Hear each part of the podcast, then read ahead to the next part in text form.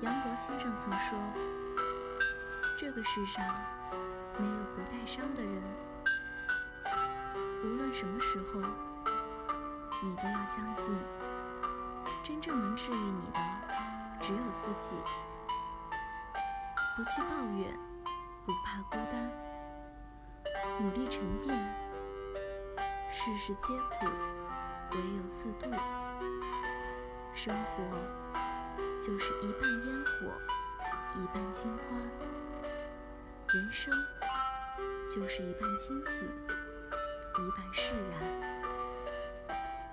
愿你内心山河壮阔，始终相信人生值得。